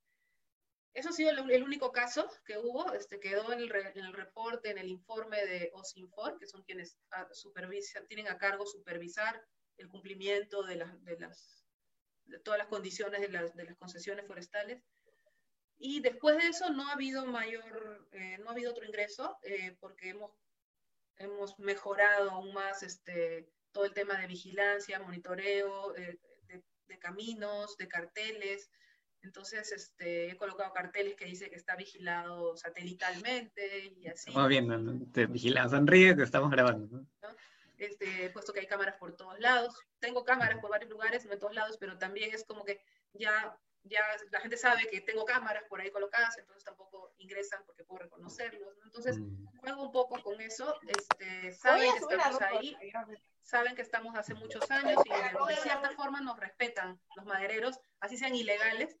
Este, muchos de ellos también saben quién soy, no veo pasar. Mientras no se metan en mi área, no puedo hacer más, ¿no? Eso es verdad, ¿qué puedo hacer? Este, entonces es, es, un poco así, ¿no? El trato. Eh, eh, o sea, yo no te denuncio a ti, pero tú no me cortas a mí. Respeto tu trabajo y o finalmente las personas que cortan madera en, el, en campo no son los que obtienen los mayores beneficios de esa madera. Están trabajando, supuestamente. Es un trabajo muy fuerte. Eh, entonces, no ganamos nada tampoco agarrándonos con, con ellos, ¿no? Eh, el sistema en sí, es la industria en sí, es, es, todo, ¿no? Los intermediarios, los consumidores, es todo. Entonces, no podemos tampoco señalar y decir, eh, talador ilegal. Pero bueno, este, como te digo, no han vuelto a ingresar a mi área, pero tenemos que estar totalmente con los ojos abiertos, alertas, hacer patrullajes todo el tiempo, porque a veces es gente nueva también, cada vez está llegando más gente, ¿no? Entonces, un par de ilegales que yo sabía quiénes eran, que no se meten conmigo, pero llegan unos nuevos, de repente ellos sí se meten conmigo o a mi área. Entonces, es un trabajo fuerte, fuerte. Este, y lo que me da mucha pena es no poder realizar más control fuera de mi área, ¿no? Porque, como te digo, ya, ya escapa de mis capacidades. Eh, pero lo que sí puedo hacer es hablar de eso, hablar del tema em, y mostrar lo que está sucediendo. Y eso es lo que estamos haciendo también, como te digo, con las autoridades, ¿no? Con OSINFOR, con CERFOR. Y mantenerlos al tanto de lo que sucede en la cuenca. Y actúan o no actúan, tampoco depende de mí, pero bueno, al menos yo puedo estar hablando, diciendo, señalando y esperando que ojalá hagan algo al respecto. Exacto, exacto. Este, bueno, Tati, eh, bueno, ya un poco ya para cerrar también ya la sesión, de hecho, este, esperamos que no nos hayamos extendido tanto. Te agradecemos igual nuevamente el espacio que nos dice, un poco la apertura con, con, bueno, con tus temas, no tanto personales como profesionales que puedas haber compartido con nosotros. Y ya antes de cerrar, al menos por mi parte, espero que te haya agradado la entrevista. Espero que, no sé si haya sido eh, diferente un poco al, común de, exposiciones que tienes, pero lo que aprendí, por ejemplo, en, en unas sesiones que, tuve fue mencionar qué te llevas de esta reunión. O sea, es como, yo de esta sesión, por ejemplo, yo puedo empezar y decir, este, yo de esta sesión me llevo, por ejemplo, bastante inspiración, eh, principios, me llevo principios y me llevo cómo trabajar con incertidumbre. ¿No? Eso es la menos lo, que yo me llevaba de, de todo lo, lo, que podía escuchar. Espero que ahí también los chicos hagan su ejercicio eh, donde estén. Pero a ver, tú nos puedes mencionar qué te llevas de, de toda esta entrevista que hemos tenido, este pequeño espacio el día de hoy. Nada, me da risa, me han hecho, me han hecho hablar un montón. Este, y a mí que no me gusta, sí, bueno, a mí sí me, me, ponen a, me hacen preguntas y sí yo puedo conversarles de, muchas cosas. Eh, ¿Yo qué me llevo? Pues la verdad que me encantaría ver en las caras a todos, pero bueno. Vamos eh, al final vamos a hacer lo, lo imposible para que prendan y nos llevemos la foto de, de todos. Bueno. Sí. Eh, me, me encanta que la gente joven esté mirando eh, lo que hacemos, ¿no? Lo que, lo que yo hago. O sea, yo nunca pensé que yo iba a ser tal vez un, no sé, alguien que pueda inspirar a otros, que pueda comunicar todo esto, que pueda moverlos hacia algo, pero si, si, si eso es lo que puedo hacer, pues me encanta, ¿no? Entonces, con toda la, la humildad del mundo, este, la verdad, es lindo poder compartir a partir de, de, de la experiencia que uno ha tenido de verdad que también yo recuerdo cuando yo tenía, no sé, 20 años, cuando era más joven y, y sí, pues en realidad eh, sí, val, sí me, me, valdría de mucho que yo ahora me hable cuando yo tenía 20. Así que espero sí, no. que la capten, sí. Sí, porque cuando uno es más joven también anda un poco, ¿no? No sé. Es, lo que sucede es que muchas veces pensamos que, que las cosas vienen de afuera, ¿no? Y que con eso vamos a lograr nosotros estar bien, estar felices, etc. Este, entonces siempre esperamos algo, esperamos que algo cambie o creemos que, ¿no? Esta pareja me va a hacer feliz, este esto me va a hacer feliz, no sé qué cosa me va a hacer feliz, terminar mi carrera me va a hacer feliz. Uh -huh. Y nada de eso te va a hacer feliz, pues. O sea, lo único que puedes hacer es, es estar tú contigo y empezar a ser feliz tú con lo que tienes en ese momento, a pesar de todo lo demás, ¿no? Este, nada, empezar por ahí. Y, y de repente yo de, de, de chica también eh, andaba un poco perdida, aunque a nivel de carrera sí la, la, la tenía clara. Bueno. Pues que me llevo, eh, me llevo mucha energía, de parte porque sé que ustedes son jóvenes, muy energéticos, con muchas ganas. Este, y sí, ahí está, ya van apareciendo ahí, las caras. Sí, chicos, sí, vayan, este, vayan prendiendo su cámara para, si no, no va a salir una foto. Que, que, lo que hay que ir eh, viendo, identificando es cada uno cómo puede aportar a algo que vaya más allá de, de, de, tu, de tu, propio interés, ¿no? O sea, una vez que tú, tú te sabes, te conoces eh, y sabes tu potencial, pues cómo poder uh -huh. ponerlo al servicio de algo un poco mayor, ¿no? Algo que no sea solamente para tu conveniencia. Y si haces eso, finalmente vas a tener todo lo que tú también quieres. Todo lo que das hacia afuera va a regresar hacia adentro. Y esa es una ley de, de, de hecho, o sea, de hecho. Yo tenía momentos que daba mi decía que hago con esto, no hago ni un centavo, y ahí algo sucede y pa, pa, pa, pues te digo, hay que confiar, se van dando las cadenas y lo necesario para que tengas lo que necesitas. Entonces hay que, hay que, hay que creérsela. Y eso hace que tengamos menos miedo, porque el miedo es lo que no, no, nos evita hacer las cosas, ¿no? Nos paraliza, nos deja como que el miedo es totalmente paralizante. Que no está mal tener miedo, sirve el miedo. Uh -huh. Pero, bueno, sirve, me, me, muero el miedo, estoy en un callejón oscuro, me pongo la, la, expectativa, veo si hay ¿no? alguien ahí o no, o estoy en la selva, veo un jaguar, ya, ¿no? Te preparas, te, te cagas de miedo a ver si de repente te sales corriendo, te escondes. Claro, está supervivencia, pero el sí. Miedo, el miedo es útil para la supervivencia. Exacto pero piensen a qué le tienen miedo. ¿Es para tu supervivencia? ¿O es una cosa que tu mente está inventándose? ¿no? Porque la mente es pero brutal. Uy, sí. Y ya te, No, te haces- te haces toda la historia, ¿no? Toda la historia de lo que es, lo que viene, lo que vendrá, lo que podría pasar, lo que no sé qué, bla, bla, bla, ya. Y te cagas de miedo de eso. Ajá, te sigues en tu cuarto, no, no pasa nada. Ujú.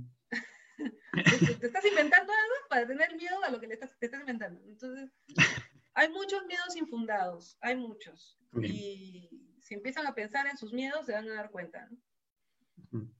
Genial, este, Tati. Bueno, eh, hay un, saludo ahí, en el chat no lo había leído, estaba en la parte de arriba, Pirina Tuesta, te manda saludos, no sé, ya la conocerás, La compañera, no sé.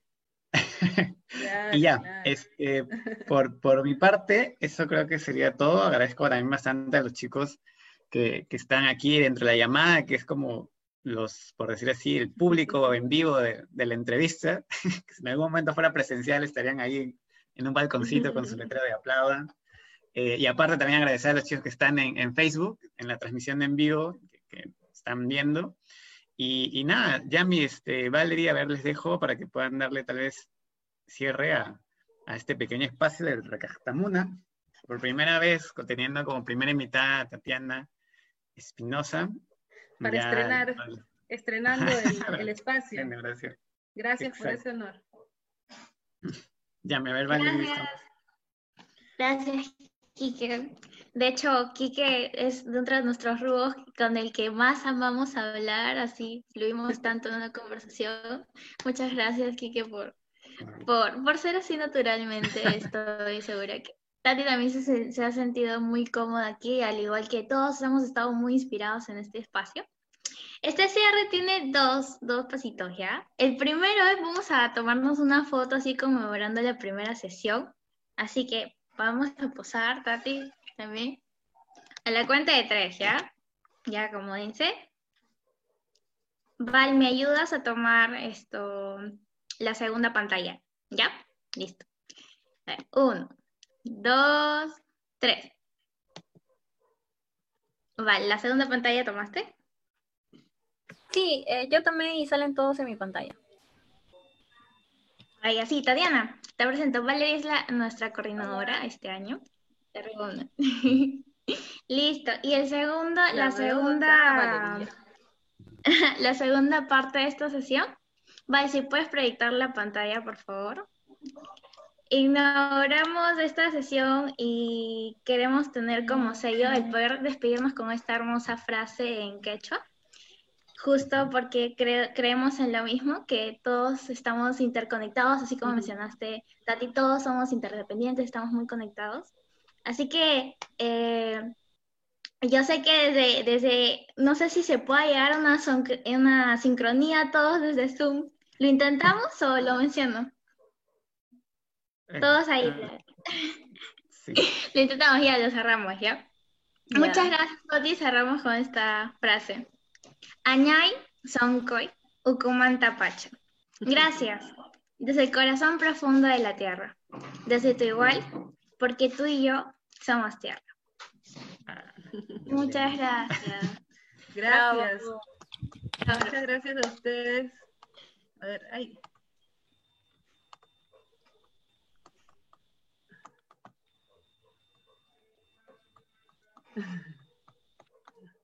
El poder del amor. Sí, Tati, chicos.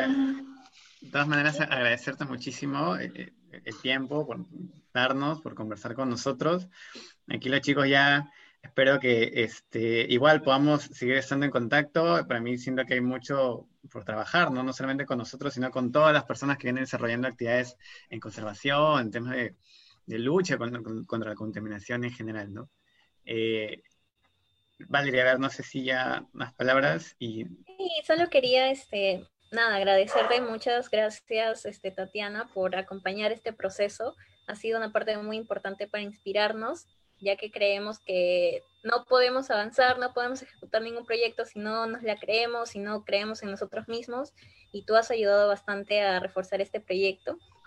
Y muchísimas gracias. Y, y nada, le pediría a todos que ya para ir cerrando este, esta sesión puedan prender sus micrófonos y podamos aplaudir a Tatiana, agradeciéndole. Jamás no hice eso. A ver qué tal sale. ¿Se escucha? ¿Sí se escucha?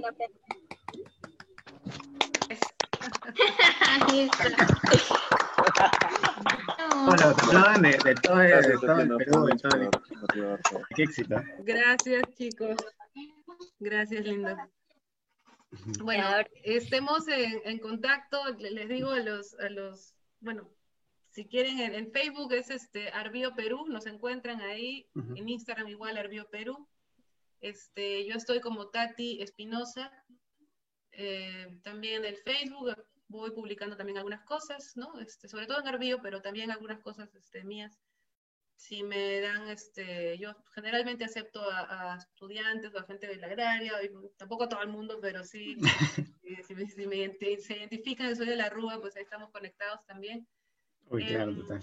Y bueno, por ahí había una pregunta de cómo hacemos para apoyarte, no sé qué, me dicen, ¿no? Este, miren chicos, por ahora le compartan las cosas, vean si, si siguen lo que yo voy colocando. Estoy haciendo algunos videos en los cuales también muestro la importancia del bosque amazónico en general para todo el planeta. Hablo sobre los ríos voladores, hablo sobre la edad de los árboles, hay otros sobre árboles madre. Cosas muy cortitas de minuto y medio, así que estoy tratando de sacar, a veces en inglés, con, ahí practicando mi inglés también con subtítulos en español este, para, ¿no? para que sea también a todo público. Estamos publicándolas en Instagram y así, ¿no? Entonces, si ustedes, si les da el, el interés, vean los videos, compártanlos, comenten, mientras más gente se va enterando de, de lo importante que son los ecosistemas para, no- para la salud, de, como les digo, de todos, pues mejor, ¿no? Eh, tengo la esperanza también de que se involucre más el sector privado, por ejemplo, entonces, em, nada, todo suma. Y cada uno, si alguno no sé, sabe más de hacer algo, le dice, Tatiana, a mí me encanta escribir, no sé qué, ta, ta, ta, tú dame algún tema y yo me inspiro y escribo algo y lo publicas en el blog, no sé, ¿no? O sea, Ajá.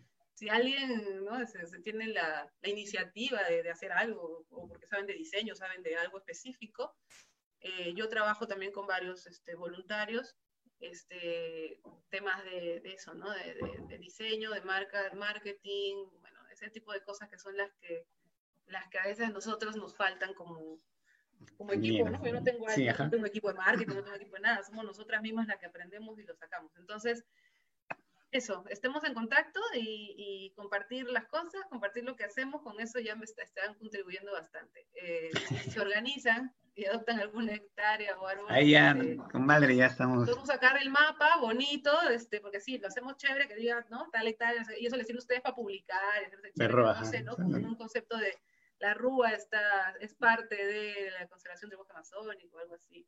No ya. Hacemos, hacemos una movida juntos entre Arbio y Rúa. Ujú. Ya chicos, eso. A nivel nacional, Gracias. importante. Sí, Gracias y que sigan teniendo un buen domingo. igual. Nos vemos.